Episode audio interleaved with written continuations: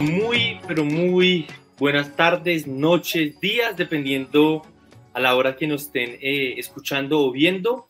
Este es Aldea Mundial, el podcast, y bueno, venimos con un segundo episodio eh, bastante interesante que se encuentra actualmente en todas las palestras públicas y es eh, los dos años que cumple la invasión de Rusia en Ucrania. Y para ello hemos traído un excelente invitado también desde nuestra casa. Andrés, muy buenas eh, tardes, noches o días. ¿Cómo está? Mm. ¿Qué tal, Alejo? Buenas noches para nosotros en este momento que estamos grabando.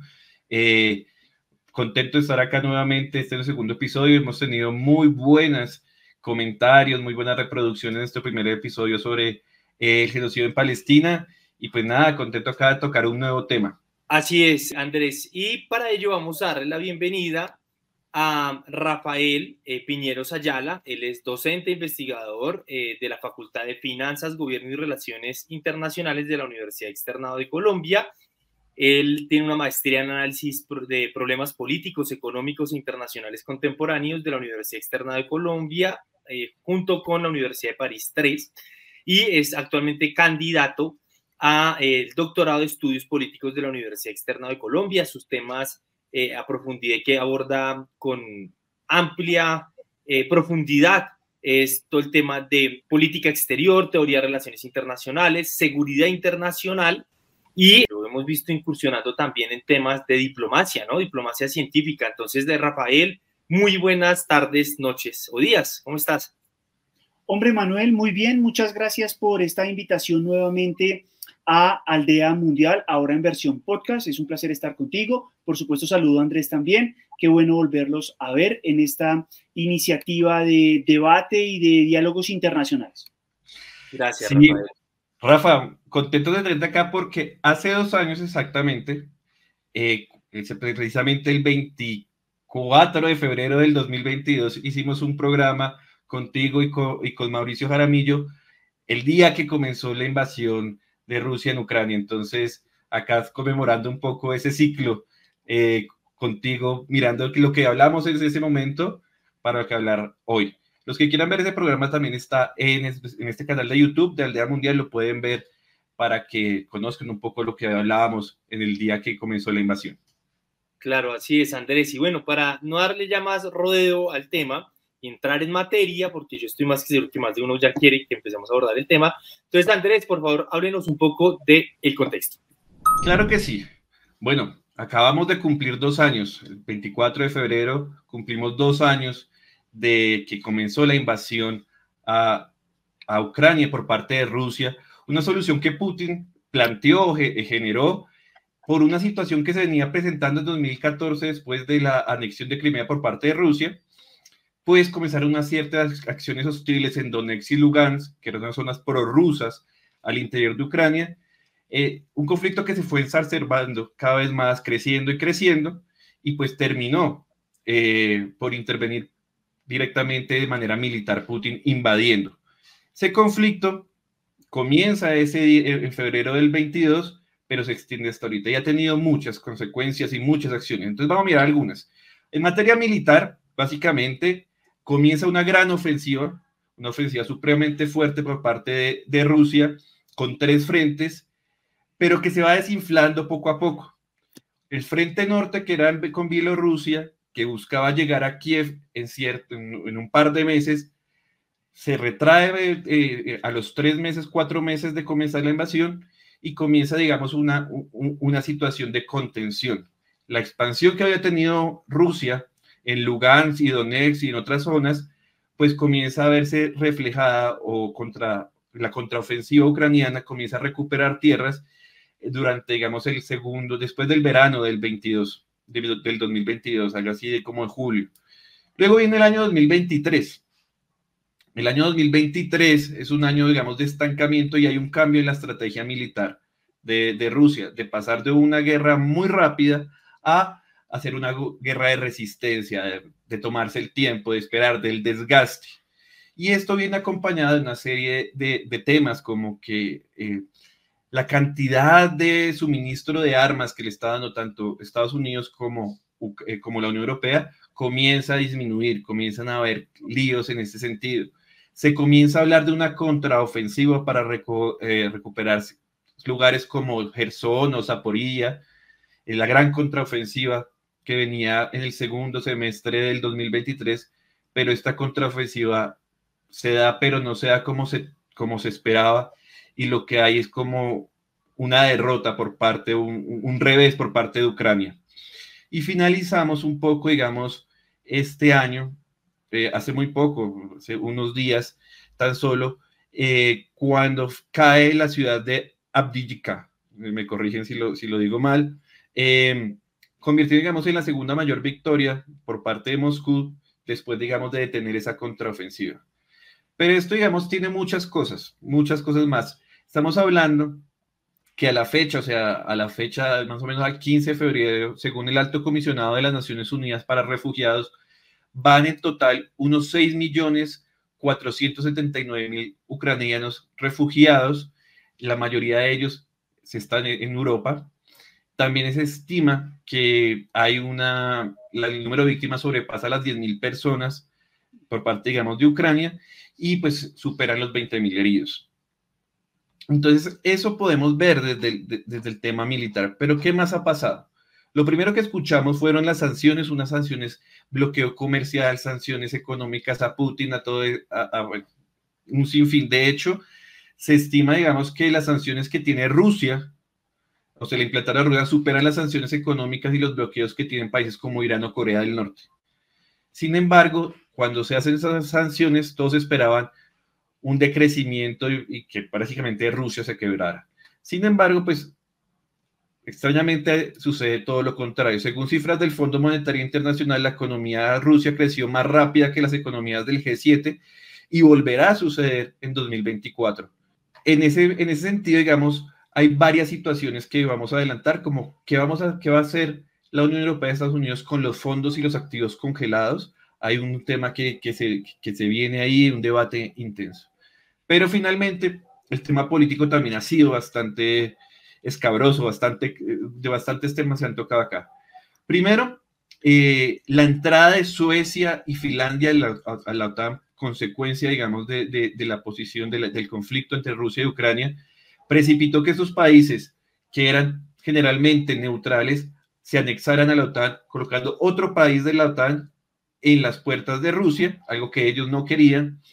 Lo segundo es un desgaste interno de Zelensky, Zelensky que es el presidente ucraniano y que fue muy, o sea, una posición que lo observaron mucho los medios de comunicación en el primer año, año y medio del conflicto, ha venido perdiendo, digamos, apoyo al interior de Ucrania y en ciertos sectores internacionales.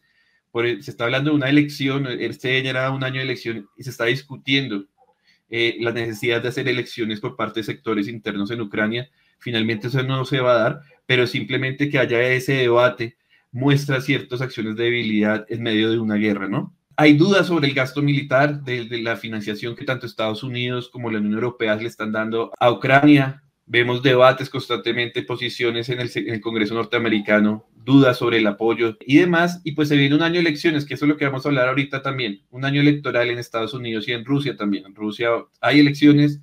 Acaba de morir Navalny, que tiene unas consecuencias importantes y también en Estados Unidos tenemos la elección eh, que muy probablemente el candidato se elección hace cuatro años con Trump y Biden, en donde pues sin duda tiene unas posturas diferentes, sobre todo Trump, en el tratamiento del conflicto de Ucrania y Rusia. Entonces estos son los temas que ponemos en contexto para entrar en profundidad con el tema que vamos a tener el día de hoy. Para iniciar, eh, yo creo que partamos desde un balance. O sea, ya llevamos dos años ¿Qué ha pasado? ¿Cuál es tu perspectiva? Me gustaría que discutiéramos un poco, eh, porque sin duda alguna cuando se lanza una guerra, todos los actores tienen unos objetivos, tienen eh, unas proyecciones, sin duda alguna en lo político, en lo económico, en lo militar, eh, pero es en el transcurso de ese conflicto en que empezamos a evaluar si los objetivos se lograron y si esa estrategia táctica funciona para lograr esos objetivos. Rafa, ¿cómo la ves tú? Yo la veo complicada Eh, recuerdo que eh, gracias por la invitación hace dos años y si me vuelven a invitar quiere decir que medianamente se hizo bien. Yo creo que eh, hay un elemento importante acá de, de, destacar y es que creo que Vladimir Putin ha sabido interpretar mejor los tiempos, el timing que llaman en inglés. ¿Por qué lo menciono? Yo creo que si nosotros miramos el desgaste tradicional que tienen democracias como los Estados Unidos o cualquier otro país europeo, en el sentido de hay elecciones, hay pesos y contrapesos, hay dificultades económicas derivadas de la inflación, hay un entorno estructural que no les permite comportarse a esos países o a algunos otros como se comporta la Rusia de Vladimir Putin. Creo que ahí tiene un timing mejor. Vladimir Putin no tiene una oposición eh, férrea en el Parlamento. Vladimir Putin sabe reprimir, recallar, em, eh, minimizar la oposición de eh, maneras ortodoxas y menos ortodoxas. Aún hay dudas cómo murió Navalny, por ejemplo. Entonces, cuando usted se enfrenta a ese panorama, yo creo que el timing y el, el, el control, digamos, en las manos, creo que sigue estando principalmente en la Federación Rusa. Por lo que el, el contexto de Andrés señalaba, Ojo porque va a haber elecciones en los Estados Unidos a final de este año y eso es, eh, eso es lo que llamo el desgaste de las democracias, ¿no? O el, el día a día de las democracias. Y si claro, tiene que someterse continuamente a, a, la, a, la, cosa popular, a la votación, a ganarse, y eso les hace tomar posturas. De hecho, hoy leía un artículo de National Geographic que está analizado los dos años y habla precisamente de eso, o sea, que finalmente ya Rusia no al romper relaciones con la Unión Europea, con los Estados Unidos, casi de tajo, pues ya no tiene incentivos de comportarse medianamente democrático al interior de su país. Entonces, a medida que se que pierde o se distancia de Occidente, pues el autoritarismo crece al interior. en, marzo, en, marzo hay elecciones, pero el, el, resultado estoy casi que seguro que va a ser superior sí. al 80% a favor de Putin. Es decir, Totalmente de acuerdo. Y mire, y mire, entonces, lo, lo que decía, un, un del timing, mire, el timing creo que Rusia lo, mejora, lo, maneja mejor porque en tiempos de una guerra es más fácil para un régimen autoritario comportarse que para una democracia. Y en ese sentido también es curioso ver otro movimiento y es el de los países que eran neutrales antes de iniciar la guerra, como Finlandia y Suecia, quisieron entrar, un periodo de desgaste y de confrontación al interior de la OTAN, especialmente con Turquía, finalmente lo logran y, el candidato, y uno de los candidatos en Estados Unidos dice que el que no pague y el que no aporte no será defendido. Entonces, dése cuenta cómo esto ha sido un, un, un ir y venir de los distintos actores que conforman la geopolítica y la gobernanza de seguridad en Europa. Yo, yo le agregaría otro elemento que me parece muy importante y es que eh, si bien, digamos, y concuerdo con el timing, digamos, creo que Putin lo ha, lo ha, lo ha interpretado mejor lo ha planificado y lo ha plasmado de, de, mejor manera, a pesar de que también no podemos negar que tuvo ciertas situaciones de debilidad en donde tuvo ciertas dificultades para suministrar armamento. Pero yo creo que hay otro elemento que me parece muy importante y es que esta preparación y ese buen timing que, utilizó o que logró aplicar Putin viene también de, de, una planeación anterior. ¿Y por qué lo digo? Porque yo, yo sí estoy convencido que Moscú tuvo claro que lo que sucedió en 2014 y 2015 con los acuerdos de Mix eh, 1 y 2, eh, eh, ese era el primer round de una situación que iba a un mediano y largo plazo. ¿Y por qué digo lo siguiente? Porque me pareció muy interesante lo que hizo, por ejemplo, en 2017 y 2018 eh, Putin en la medida de comprar mayores reservas en oro, es decir, cambiar sus reservas que estaban en dólar, pasarlas a oro, y eso sin duda alguna eh, es una medida para eh, contrarrestar estas sanciones económicas que ya Moscú había sufrido antes. Y lo segundo es la creación del sistema MIR, que el sistema MIR es un sistema de mensaje, mensajería financiera dentro de Rusia, que eso los chinos en el año 2022 eh, lo absorbieron, 22, 22, lo absorbió para también que las sanciones económicas impuestas por Europa y por Estados Unidos no tuvieran ese efecto tal. Entonces yo creo que... ¿Es el reemplazo del switch? Del switch? Sí, correcto. El, MIR es el reemplazo del SWIFT, es decir, que para, para que nos entendamos mejor, estas sanciones lo que hace es que los servicios de Visa y Mastercard no funcionen para ese país. Entonces, lo que hace eh, Rusia es crear un, un, sistema de mensajería financiero paralelo y creo que eso, por eso digo concuerdo con Rafa en el sentido de que, sin duda alguna, Putin estableció mejor el timing, pero que eso no podemos desconocer, que venía desde mucho atrás y que supo mover también ciertas fichas para poder responder en este, en este escenario. Claro, y, y además, eh, si, si, ponemos, eh, usted tiene razón en que no necesariamente debemos concentrarnos en estos dos años, sino que viene de, antes. Pero si solo tomáramos estos dos años, recuerdo que eh, nos preguntaban los, los periodistas, ¿y cómo cree que va a terminar esta situación? Dije personalmente, y creo que algunos otros también, esto va a terminar con una acción militar corta, rápida, a nadie le conviene una guerra. Incluso eso me, me, me hacía pensar en una resemblanza de lo que pasaba en 1914 cuando inició la Primera Guerra Mundial. No, esto va a ser una cosa muy corta. Y fue una guerra de, de, de trincheras, no de guerrillas, pero sí de trincheras, que duró cuatro años y que dejó devastado el continente europeo. Hoy llevamos dos y creo que políticamente hemos empezado a abrir puertas que no se contemplaban hace dos años.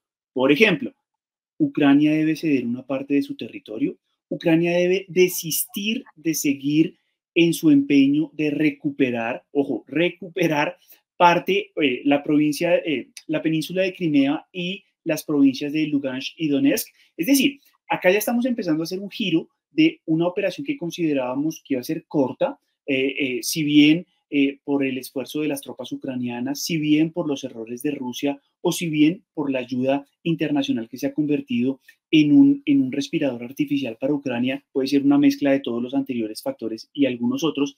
El punto es que hoy estamos abriendo una compuerta que no se tenía muy clara hace dos años y era si un Estado debía ceder parte de su territorio para estar seguro, no sabemos seguro dentro de qué escenario, si la Unión Europea si la OTAN, si ambas, de cara a lo que vendrá. Entonces, creo que eh, dos años después tenemos que caminar incluso con más cautela, porque el desarrollo, como muy bien lo, lo, generaba Andrés en la introducción, pues ha visto momentos de eh, profunda rapidez de avance por parte de Rusia, luego una recuperación importante por parte de Ucrania y hoy, y desde hace ya algún tiempo, vemos como un estancamiento, ¿no? Como, valga la redundancia, una, un, un recorderis de lo que sucedió en el año 1914 y en la Primera Guerra Mundial.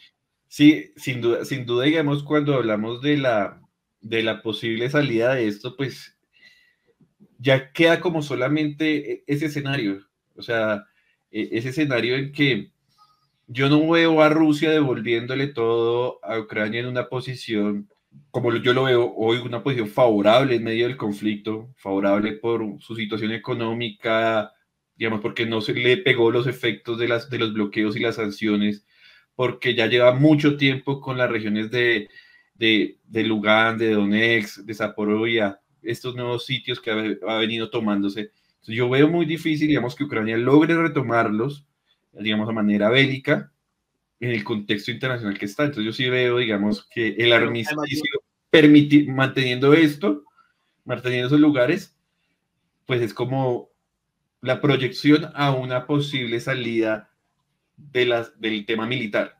Yo le agregaría otra cosa, y es que hace dos años no estaba pasando lo que sucede hoy en Asia Occidental, Israel y Palestina. Yo creo que ese es otro factor de suma importancia. El peso israelí eh, en el lobby político en medio de unas elecciones de Estados Unidos es mucho más fuerte que el ucraniano, sin duda alguna. Eso por un lado. Por el otro, eh, la, el, los problemas internos de Zelensky en términos del manejo entre lo civil y el general, cambio de generales, unas ciertas divisiones internas dentro del ejército ucraniano y un elemento de corrupción, porque aquí también Zelensky está manchado por varios eh, indicaciones o señalamientos de corrupción. Entonces yo creo que ese es un factor eh, muy importante también a tener en cuenta que es parte eh, del resultado eh, que, se puede, que se puede ver y que tiene mayor dificultad para poderlo eh, resolver, ¿no? Rafa, yo quiero preguntarte, ya nos metimos en el tema político, sigámosle por ese lado un poquito. Vienen las elecciones de Estados Unidos. Eso, eso marca una agenda internacional en muchas, en muchas materias. Y tenemos esto que comenzó, que, que acaba de mencionar Alejandro. La elección en Estados Unidos está prácticamente definida, porque se va a repetir, salvo cambios, entre Biden y Trump. La posición de Trump frente a Rusia es clara y es bajar las, digamos, bajar la refriega, bajar las tensiones, porque su, su enemigo principal, eh, a nivel internacional es China. Entonces no quiere abrir ese conflicto. Toda roja, digamos que estas elecciones van a ser muy reñidas, pero la situación también de Biden es complicada. Entonces, ¿cómo es que se pueda desarrollar en un hipotético caso de que gane Trump otra vez eh, las elecciones en Estados Unidos? Es un, es un panorama sumamente complejo y más impredecible de lo que se pensaba podía ser en el 2016 cuando ganó por primera vez las elecciones y se convirtió en presidente. Porque en esta ocasión, o sea, eh, una de las primeras, yo, yo, yo, no sé si ustedes recuerden el timing, cuando llegó Donald Trump, uno de los primeros acuerdos que deshizo fue el TPP, el Tratado Transpacífico de Intercambios Económicos y Comerciales, que vinculaba de una manera muy decidida en términos económicos y comerciales a los Estados Unidos con los países de Asia-Pacífico para hacerle un contrapeso a, la República Popular China. Y el contrapeso que generó Donald Trump, Donald Trump fue distinto. Me salgo de ese acuerdo y de manera bilateral eh, eh, genero una guerra, una guerra comercial que hoy, hoy, porque a veces el timing de la política y de la implementación de las políticas no es inmediato.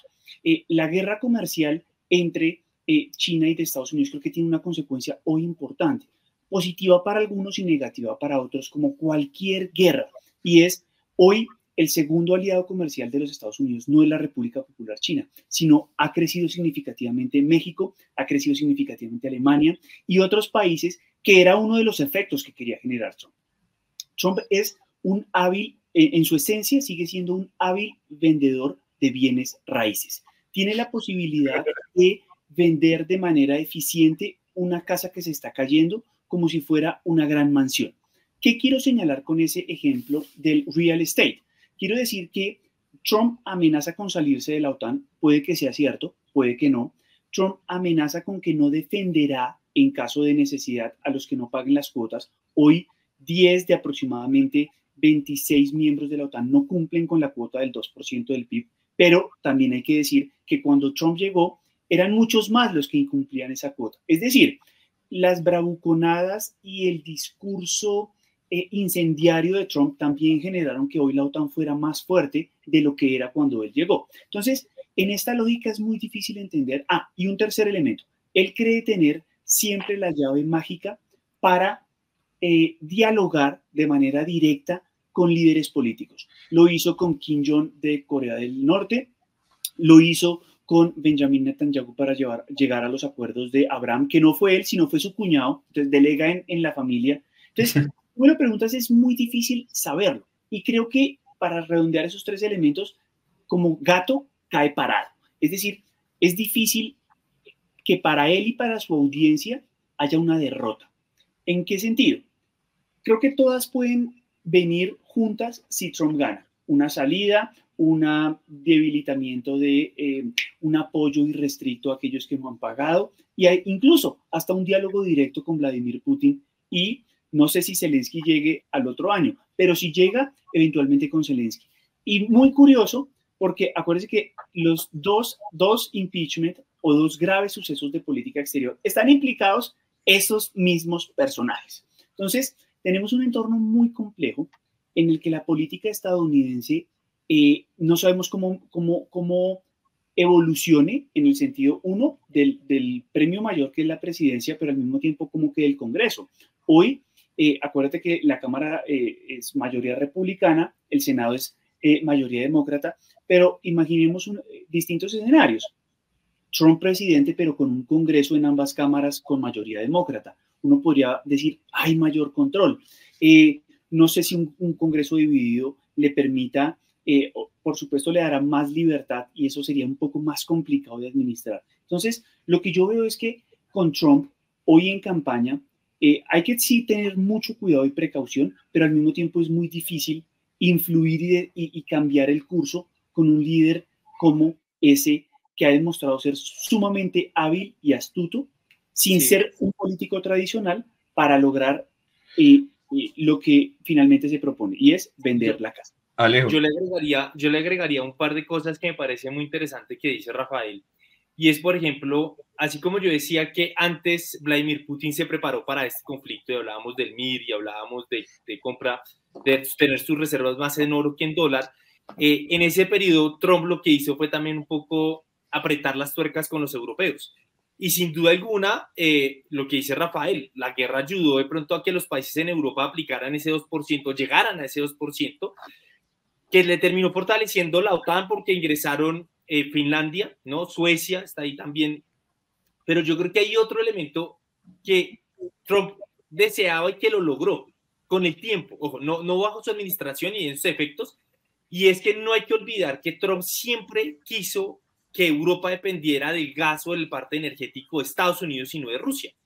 Por eso fue tan fuerte y tan tajante Trump con eh, eh, Angela Merkel, por ejemplo, y los discursos. Yo me acuerdo, mientras que ustedes le hacen caso a Angela Merkel em, de poner sanciones contra Rusia, ella sí le compra, ¿no? Entonces, no hay que olvidar, Estados Unidos también sancionó a Alemania por el Nord Stream 2, eso me parece también importante.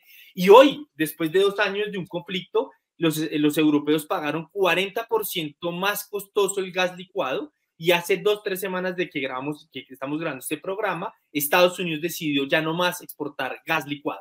Y eso, sin duda alguna, también pone aprietos y cumple un deseo que Trump lo planteaba y era que Europa dependiera en términos energéticos de su país. Otra cosa que me parece interesante y es que, sin duda alguna, eh, estamos hablando de los temas de seguridad. Yo creo que en ese tema de soluciones, bueno, ¿qué vamos a hacer? Le cedemos el territorio y, estoy de acuerdo. En un momento del inicio de la guerra decíamos, no le vamos a hacer nada. Pero hoy yo creo que o van por esa máxima de le tenemos que ceder territorio o yo pongo otro tema acá sobre la, sobre la mesa. Y es que no hay que olvidar que el 17 de diciembre Vladimir Putin presentó a Washington y a la OTAN una propuesta de seguridad que fue rechazada y negada.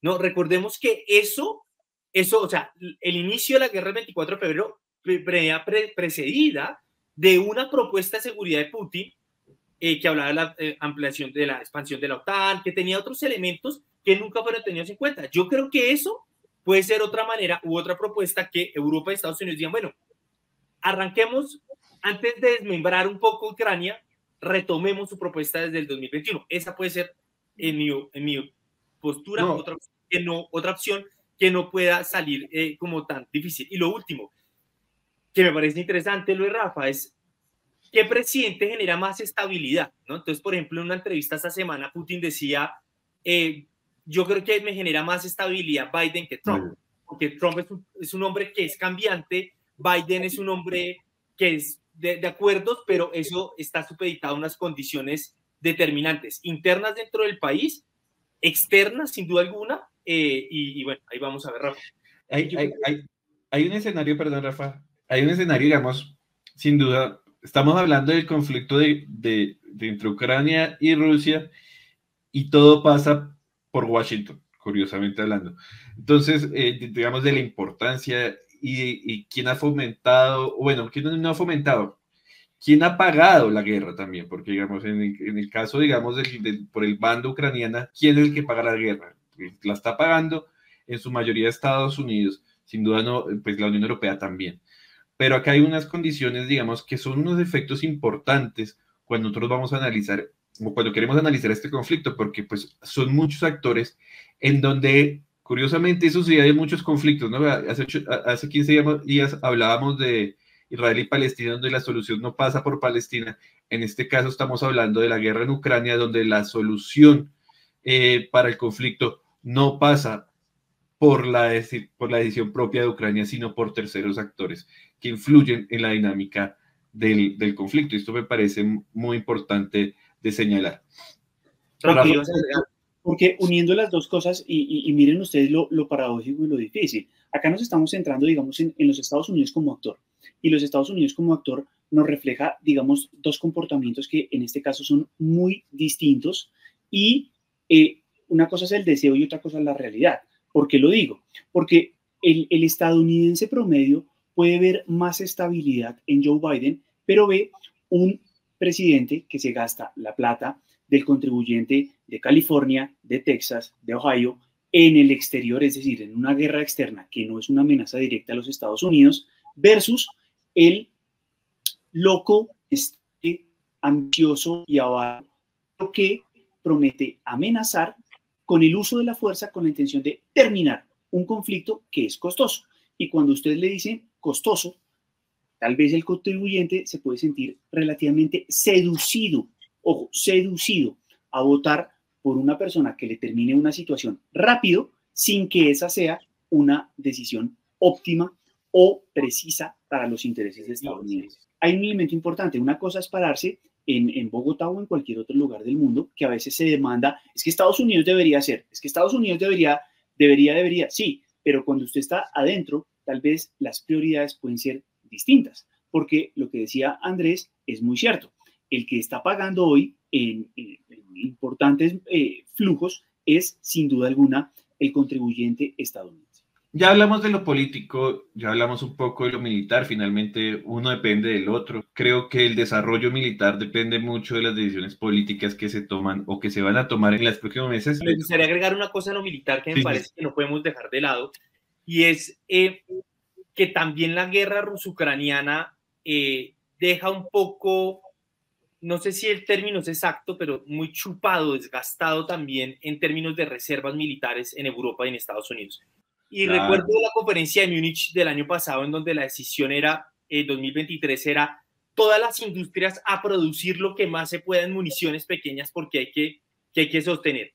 Entonces tenemos una dificultad en lo militar también en donde Estados Unidos dice, no, no vamos a aprobar plata, pero también existe otra dificultad muy fuerte en el sentido de decir, oiga, es que no tenemos las capacidades para eh, seguir produciendo a ese nivel eh, para seguirle enviando. Entonces yo creo que eso también es muy, muy importante porque eso tiene una, una y lo, ¿por qué lo digo? No solo por el corto plazo en la guerra ruso-ucraniana, sino porque en términos de estrategia hacia medio y largo plazo, si se, si se abre otro conflicto militar, la pregunta sería, el, ¿la reserva militar de estos países lo logran sostenerlo? caso? No, es que, es que yo no sé si ustedes vieron, yo no sé si ustedes vieron, yo no recuerdo, es como noviembre, octubre, salió un informe, yo lo vi en varias noticias, digamos, de cómo la guerra con Ucrania, en Ucrania, había mostrado las falencias de la industria militar europea. ¿Sí? O sea, cómo les había quedado difícil la producción de armamento, o sea, que estaban muy oxidados en eso, en comparación, digamos, como Rusia eh, transformó rápidamente, convirtió, digamos, su economía en una economía de guerra, digamos, de producción militar para también empujarse eh, muestra, digamos, esta debilidad que tiene la Unión Europea y que finalmente se traslada en una debilidad de la misma OTAN, o por lo menos yo lo veo así. Por eso mismo, por eso mismo, eh, lo ha dicho Joseph Borrell y lo han dicho muchos líderes europeos, pensar en una, Europa geopolítica y pensar en una Europa militar más autónoma nunca ha sido descabellado. También hay un entorno que eh, en general en Europa es muy distinto al de Estados Unidos. Y es que en, en Europa, creo, los movimientos eh, verdes, pacifistas, liberales, eh, son mucho más participativos en los sistemas políticos de lo que son en Estados Unidos. Y en Europa no está mal visto decir, no queremos invertir en seguridad y defensa porque lo queremos invertir en ciencia, tecnología e innovación, lo queremos invertir en arte, en cultura, en otros gastos. Y más maquinaria de guerra significa suprimir o dejar de eh, invertir públicamente en otros sectores y eso es muy complicado. Y al mismo tiempo abre una puerta que puede ser muy peligrosa, ¿no?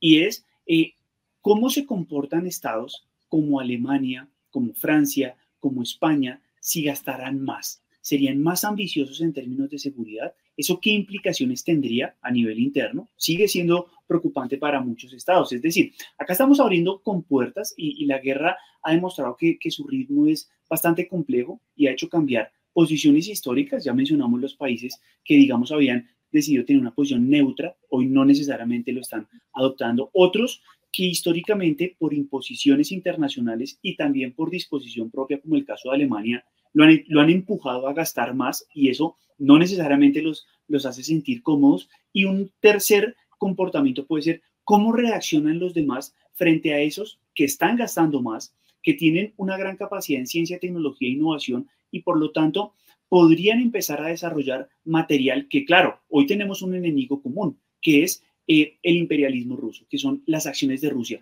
Pero en 10 años, un sistema eh, militar no se desmonta de la noche a la mañana. Y por lo tanto, las capacidades que se adquieren hoy, pues obviamente en 10 años pueden ser una amenaza ah, para otros. Y eso puede ser también y un problema. y yo a eso quería agregarle, porque Rafa, sin duda alguna la guerra en esta guerra como casi creo que en todas, pero en esta en especial, quienes son los grandes ganadores. Ya dijimos que quien los paga son los ucranianos, los estadounidenses, pero quien gana acá han sido fuertemente las compañías de armamento. Y uno revisa, por ejemplo, eh, en bolsa cómo han, crecido estas compañías militares. Es, es inmenso, es, es, abismal. Eso por un lado. Por el otro, la guerra ruso-ucraniana le ayudó a muchas compañías armamentísticas a probar nuevas, nuevos nuevas armas y nuevos métodos de operación, los drones, por ejemplo. ¿Sí? Entonces yo creo que aquí hay un ganador sin duda alguna, que son las empresas militares, las empresas armamentísticas en especial, no solamente porque han producido, han ganado dinero, sino porque han probado en el campo, en el terreno, con sus armas. El segundo elemento que me parece importante, que me gustaría mencionar, es el asunto también de que no podemos dejar de lado, y es que así como en Estados Unidos hay elecciones en noviembre, no podemos dejar de lado, y esto también influye mucho en lo militar y toda la cosa, es el asunto de las elecciones del Parlamento Europeo que sea el 9 de junio de este año. Y esto es muy importante porque así como Trump puede seducir a los, a los votantes, en Europa también la extrema derecha y países de extrema derecha están también seduciendo a la gente. Y esto sin duda alguna en Bruselas está generando cierta cierto problema, porque sin duda alguna también hay presiones económicas. Hoy vemos las manifestaciones de los granjeros, por ejemplo, eh, diciendo, bueno, estamos gastando plata para Zelensky, pero acá hay unos temas económicos que debemos de suplir en una guerra medianamente ajena y que en últimas, lo que respondimos, a lo que respondimos, sacrificamos mucho para lo que ganamos. Y eso en ese juego de suma y resta es importante. Y por, eso, por último, termino. Es, hoy, de hecho, salió un artículo que recomiendo mucho de Economics que, que, se llama Si puede Europa responder sin Estados Unidos. Y entrevistan al secretario de la OTAN. Y sin duda alguna dice, no, no podemos. Y a pesar que la industria alemana, que es la más fuerte en armamento, y todas las industrias sacaron lo que más pudieron, hoy no se puede. Y por eso decía, y por eso decía el comentario antes de pasar a la otra sección, que lo militar, lo que hoy vacía, tiene una repercusión no a corto en la guerra, sino a mediano y largo plazo. No, sin duda, sin duda, digamos, este, este, tengo acá expertos de seguridad acá hablando eh, esto y sin duda tiene unas implicaciones políticas muy grandes. Yo creo que, que hablemos de, de, un tema que me parece interesante. Mm, el tema económico, pero en el escenario internacional y el escenario internacional, geopolítico internacional. ¿Por qué? Porque acá se mueven muchas fichas. Curiosamente, este conflicto, digamos, que, que lo vemos o que que lo veas de afuera, pues ve solamente implicaciones entre, entre dos bandos y acciones políticas de terceros, realmente ha movido los cimientos de la estructura de pesos y contrapesos en la sí, en el statu quo del sistema internacional o de la comunidad internacional, como ustedes me lo quieran mencionar. Hemos visto cómo los bloqueos económicos y las sanciones económicas que se le impusieron a Rusia no surtieron un efecto. Y contrariamente a eso, un sistema de alianzas que, que Rusia y sus aliados han venido construyendo le han permitido eh, vender su petróleo, vender su gas, vender sus diamantes, apropiarse el boicot, eh, digamos, de grandes empresas, pues terminó usándolo a favor para su mercado interno. Eh, estos mismos aliados como India, China y otros les surten de tecnología. Y tenemos, por otro lado, meses al año pasado, la ampliación de los BRICS como, como un posicionamiento de un, nuevo actor geopolítico. Entonces, ¿qué incidencias tiene realmente eh, más allá de la guerra? Porque yo siento que la guerra desprendió un poco de cosas en la transformación o una transición del sistema internacional como tradicionalmente lo, conocíamos, en donde Estados Unidos sigue, digamos, cayendo un poco en su visión hegemónica de, control del, del, planeta. No sé cómo lo ven ustedes. Rafa. Bueno, yo lo veo. Eh, si yo me sitúo en eh, Rusia y observo cuáles son los socios con los cuales ha crecido más el intercambio económico y comercial después de la invasión y después de las sanciones impuestas principalmente por países occidentales, yo me doy cuenta de que los beneficiados son principalmente algunos países asiáticos, pero al mismo tiempo países europeos. China, un, informe del, New York Times este, de este, domingo, How Russia Pays for War, dice que el 64% del volumen de eh, comercio de bienes y servicios se va hacia China después de la invasión, el 310% se va hacia la India, el 198% ha crecido, ha crecido en volumen hacia Turquía, el 57% hacia España, el 13% hacia Japón, el 81% hacia Bélgica y el 32% hacia los Países Bajos. ¿Qué quiere decir esto? Esto quiere decir que hacia Europa, desde Rusia, ha tenido que movilizar y cambiar significativamente sus aliados. Ya no son Alemania, Francia o el Reino Unido, sino que se ha hecho un bypass, especialmente por otros países, porque, repito, los europeos impusieron unas sanciones que después tuvieron que recalibrar porque Europa no podía dejar de importar de un día para otro o de un mes para otro el gas licuado y el petróleo que les llegaba al viejo continente y algunos países. La geopolítica energética determina una exposición hacia eh, Rusia muy diferenciada. Hay países que dependen en un 80% de sus intercambios energéticos de Rusia. Entonces, eso no se podía modificar. Y otros grandes beneficiarios, como usted lo señaló ahorita y como lo hemos dicho en, distintos momentos, algunos países BRICS, como lo son la República Popular China y la India. Entonces, ahí encontramos que Rusia, eh, siguiendo la línea de Manuel, ha sido eficiente, vende más barato, se demoran más en pagar, por supuesto, porque el sistema SWIFT permite unos pagos mucho más rápidos que otros sistemas, pero llega, la plata llega y están dispuestos a hacer descuentos. Recuerde usted que eh, Europa le puso un piso a las exporta al valor de las exportaciones energéticas, alrededor de 50 eh, euros. Eh, teniendo en cuenta los precios internacionales del petróleo, pues se dará usted cuenta que tienen que vender a mitad de precio, pero lo siguen haciendo. Es decir, demuestran, como históricamente lo ha hecho Rusia, que son capaces de absorber un gran volumen de los costos que significa una decisión como mantener una invasión a, en este caso, Ucrania. Entonces creo que han logrado absorber. ¿Cuánto tiempo más lo pueden hacer? Siempre será una pregunta difícil de responder, no solo desde Colombia, sino incluso desde países cercanos, porque a veces cuando uno está un poco más distanciado, ve un problema un poco más eh, significativamente distante. Los intercambios rusos no necesariamente eran tan importantes en América Latina. Entonces a nosotros tal vez no nos esté afectando tanto. Cuando se produjo la guerra, el traumatismo comercial, dijimos, uy, ¿qué será eso de bulla que importamos tanto desde Ucrania?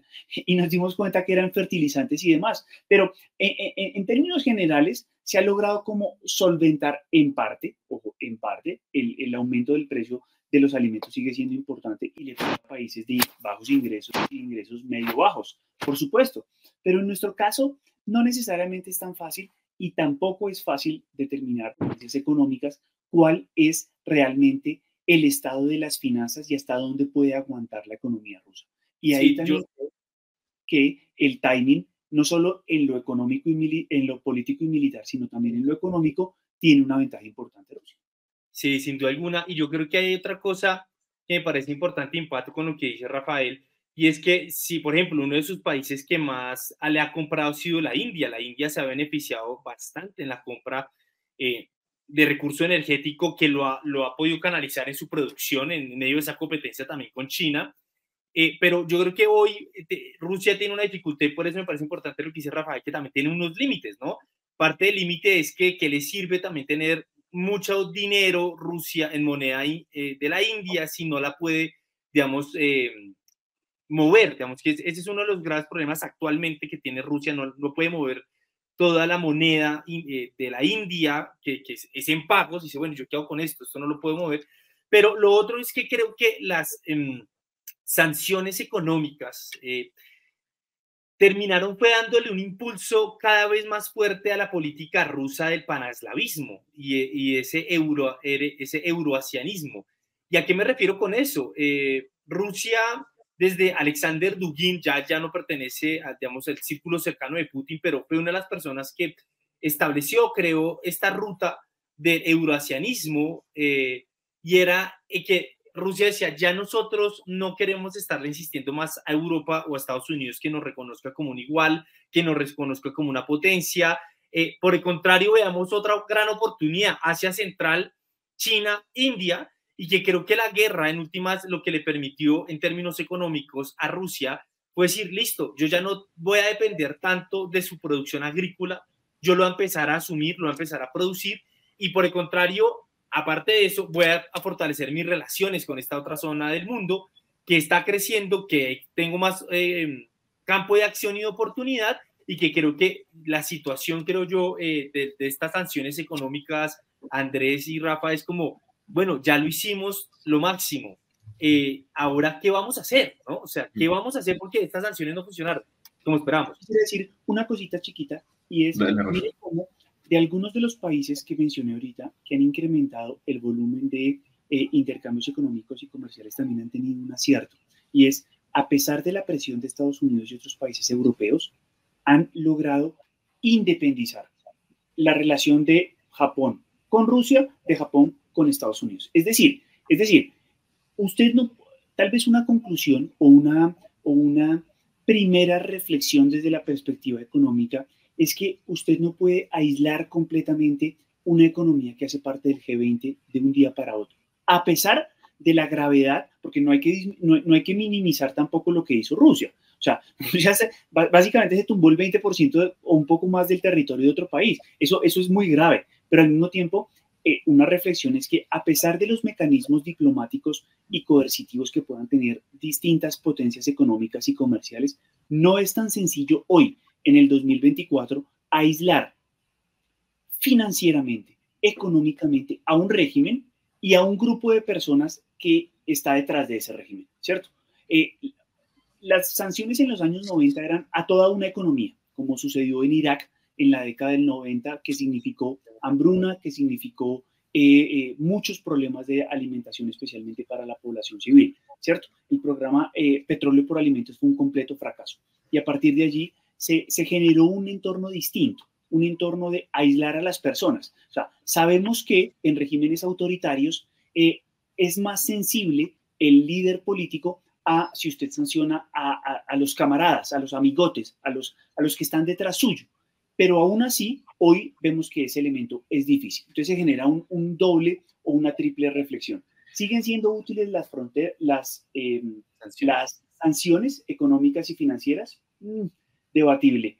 ¿Es ese el camino y por cuánto tiempo se pueden mantener? Es decir, ¿por cuánto tiempo más pueden seguir manteniendo sanciones Estados Unidos y otros países si Ah, porque los rusos también se mueven. O sea, la diplomacia rusa también está buscando cómo hacerle bypass a eso, a esa situación de aislamiento económico y financiero. Entonces acá viene, eh, ¿por cuánto tiempo más se puede aislar? Si va a seguir comerciando por otros mecanismos. Y una tercera es, eso nos permite a nosotros tener un entorno económico y financiero global más estable. Difícil saber. Yo, yo, yo quiero comentar lo siguiente para ir, ir, culminando. Yo eh, les, colocaba el tema de, de los BRICS, de las alianzas, de este tema financiero, porque tiene unas cosas muy importantes que mencionar. Yo, yo leía poco la situación de, eh, de los 300 mil millones de dólares que le congelaron del Banco Central de Rusia, ¿sí?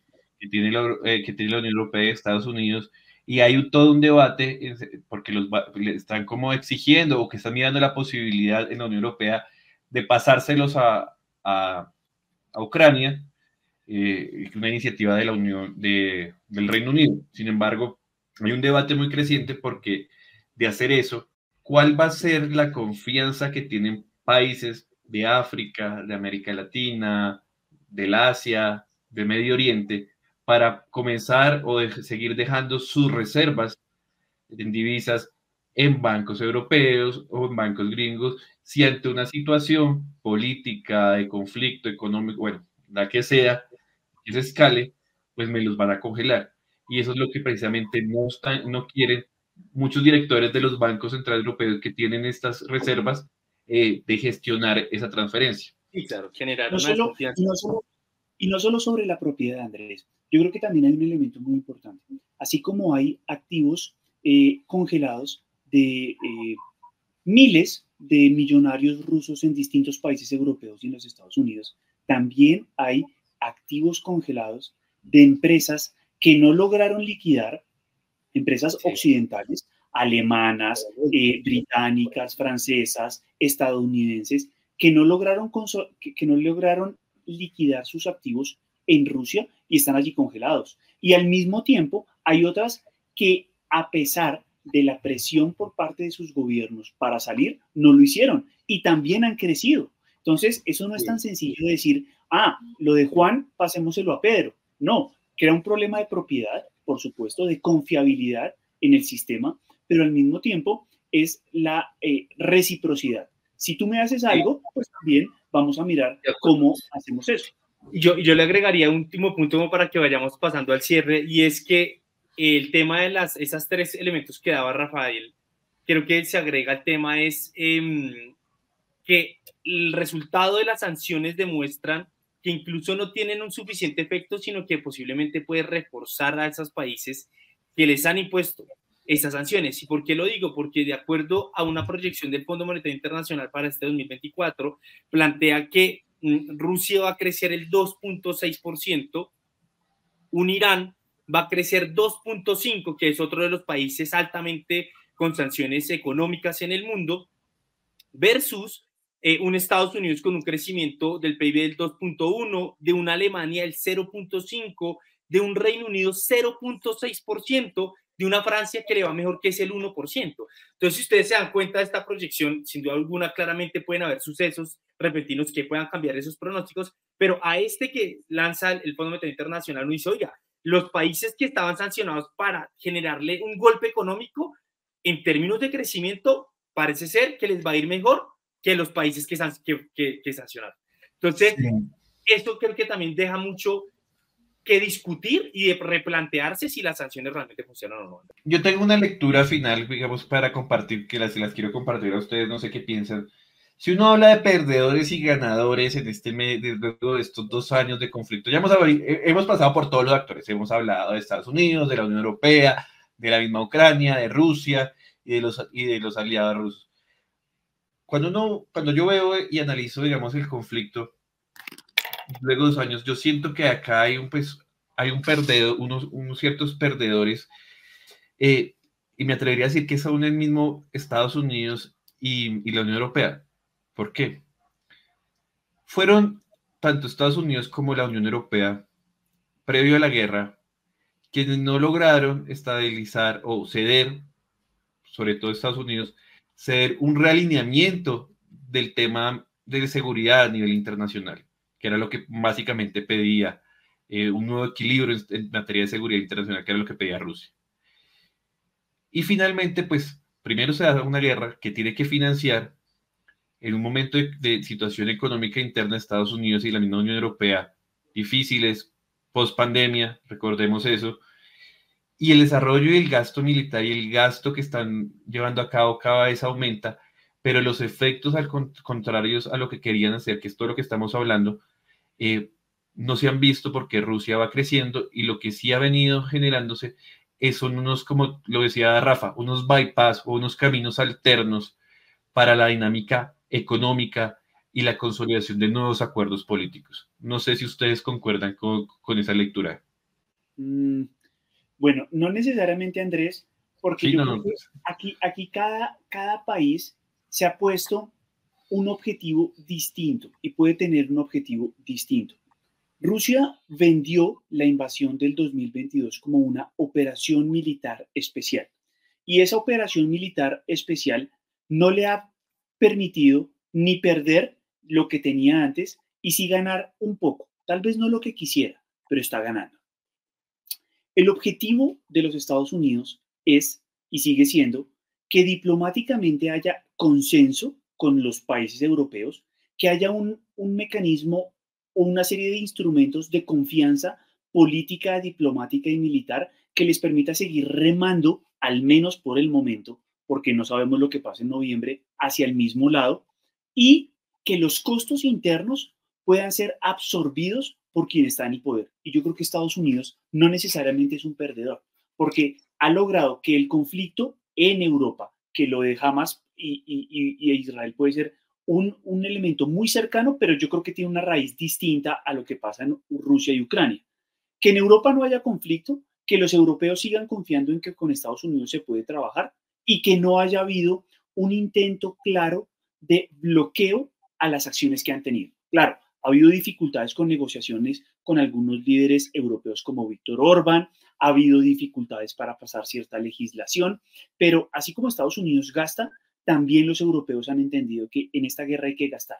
Entonces, no sé si eh, puedan ser perdedores, al menos los Estados Unidos. Y en Europa, hoy el entorno político es complejo, es difícil, pero para mí, sigo, eh, eh, para, para, responder tu pregunta, yo creo que el gran perdedor sigue siendo Ucrania, ¿sabes? Porque el, el destino de Ucrania hoy no está en manos de los ucranianos, sino está en un tablero de negociación en el cual no tienen la carta ganadora los ucranianos, o sea, no pueden decidir autónomamente sobre su futuro y difícilmente lo van a poder hacer. Y además, y además van a tener que aceptar eventualmente resultados subóptimos. Entonces creo que el gran perdedor para mí es Ucrania. Sin duda, sin duda. A veces, a veces, con tantos actores minimizamos un poco lo que dije al principio, el, el, que está jodido porque todos toman decisiones por él y no tiene la ah, capacidad y su voz no se escucha. Alejo. Yo, yo agregaría, sin duda alguna, el principal perdedor es eh, Ucrania. Mm, yo creo que, no sé si para pronto para algunos esto sea muy romántico, para mí no, pero creo que otro gran perdedor es el derecho internacional. Creo que el rompimiento de esa invasión, sin duda alguna, eh, pues demuestra que como humanidad todavía nos cuesta, que todavía eh, prevalecen otros intereses más que los acuerdos del derecho internacional.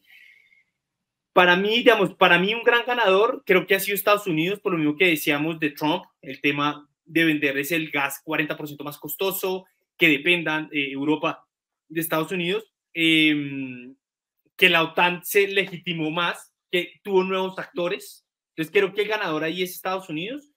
Sin duda alguna también creo que Rusia.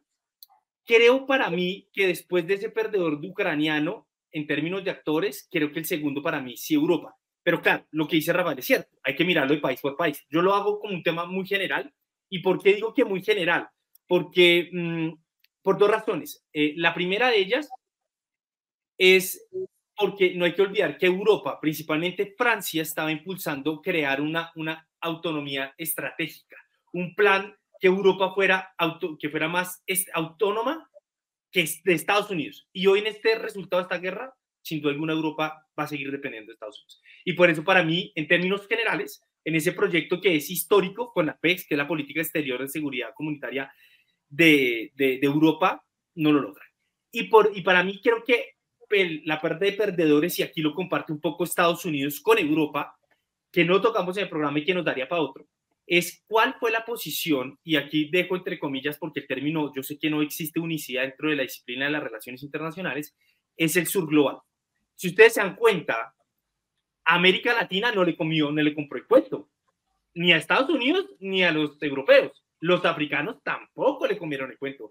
Entonces yo creo que ahí también, eh, tanto eh, Estados Unidos como Europa perdieron eh, ese respaldo, esta narrativa de un sector de la, o una región, no es que eso no es una región, de unos países del sur global, llamémoslo así, que en este tipo de cambios, de confrontaciones, la narrativa es importante y no se la compraron. Y yo creo que ahí por eso también diría que perdieron. Bueno, acá, como ustedes han podido ver, hay tres visiones sobre qué ha pasado de ganadores y perdedores en estos últimos dos años. Yo propongo que miremos eh, prontamente hacer un, un programa, sería muy interesante que hablemos sobre qué es el sur global, cómo se come, cómo lo vemos, qué lecturas tienen los internacionalistas y demás eh, tenemos sobre el tema. Bueno, pasamos a la última sección, eh, muy, muy rápido. Rafa, para las personas que quieren profundizar un poco, que quieren conocer un poco más de temas de seguridad, de la situación del conflicto, ¿qué eh, libros, qué mm, películas nos recomiendas en esta sección de que se llama Recomendados? Justamente eh, para los que tienen en sus operadores de cable el canal de History Channel, hay una serie que están pasando ahorita y que llega justo hasta el 2022 que se llama Las guerras de Putin me parece que es un, documental muy bueno de History Channel sobre cuál ha sido el pensamiento, la narrativa y los objetivos puestos en cada una de las guerras que ha peleado Vladimir Putin como presidente. Y lo que más me gusta es la última frase. Rusia en esta guerra ha demostrado que las bajas no son un problema para Rusia. Es decir, están dispuestos a sacrificar económica, eh, eh, eh, económica y poblacionalmente una parte importante. No sabemos si consiga el objetivo y qué objetivo y cómo después vaya a vender esa, ese, ese gran o reducido objetivo que se gane. Pero sí creo que es un buen elemento. Otro que, que lo encuentran fácil en Netflix, Winter on Fire, creo que es, es un buen documental sobre cómo empezó lo que hoy estamos hablando en el 2014, que también se, se cumplen 10 años. Hoy había un, programa especial en The Woodrow Wilson Center eh, sobre 10 eh, años del Euromaidan y me parece que es muy bueno para tener una perspectiva de cómo llegamos a la situación del hoy, en el 2024, desde el 2014. Me parece que esos dos pueden ser muy útiles, aparte de un buen artículo escrito por Rafael Piñeros y Manuel Rayra en la revista Desafíos. Sí, en efecto, ese era el que también quería recomendar yo antes de que, que termináramos este programa, hacer auto, autobomba, aunque no es muy chévere, pero bueno, con Rafael eh, y quienes habla Manuel, eh, hicimos un artículo que se publicó en la revista Desafíos de la Universidad del Rosario. Eh, se publicó en noviembre del año pasado, 2023, y se llama La guerra en Ucrania entre la seguridad, la geopolítica energética y las sanciones internacionales. Precisamente todos estos temas que tratamos allí, pues aquí en este artículo también lo encuentran. Bueno, Rafa, muchísimas gracias. Eres amigo de la casa, pero digamos, tocando este tema después de dos años, eh, muchas gracias por aceptarnos la invitación, muchas gracias por estar en este segundo capítulo de nuestro podcast. Hombre, para mí es un placer hacer parte de, este proyecto. Es cierto, como lo dices tú, que me han invitado en estos dos años que han pasado en otras ocasiones, así que muchas gracias, espero que nos sigamos viendo. Muchas felicidades a Andrés y a Manuel por, por este producto. Bueno, muchísimas gracias. Con esto terminamos nuestro segundo episodio abordando uno de esos elementos que marcan la agenda de la vida internacional. Eh, recordarles que nos pueden seguir por nuestras redes sociales, arroba aldea mundial 2020 en Facebook, en Instagram, Twitter, eh, nos pueden encontrar y como YouTube, arroba aldea mundial. Entonces, por favor, póngale siga, reproduzca, vea, comparta y bueno, que estos temas sean para eh, diversificar el conocimiento, llevar el conocimiento de manera más sencilla a las casas y que en la casa y en los amigos empezamos a discutir y compartan. Si nos estás escuchando por Spotify, Apple Podcast, Amazon Music o tu plataforma preferida de podcast, dale seguir, compártelo y nos vemos nuevamente dentro de 15 días. Colgamos un nuevo capítulo acá en Aldea Mundial, el podcast. Muchas gracias.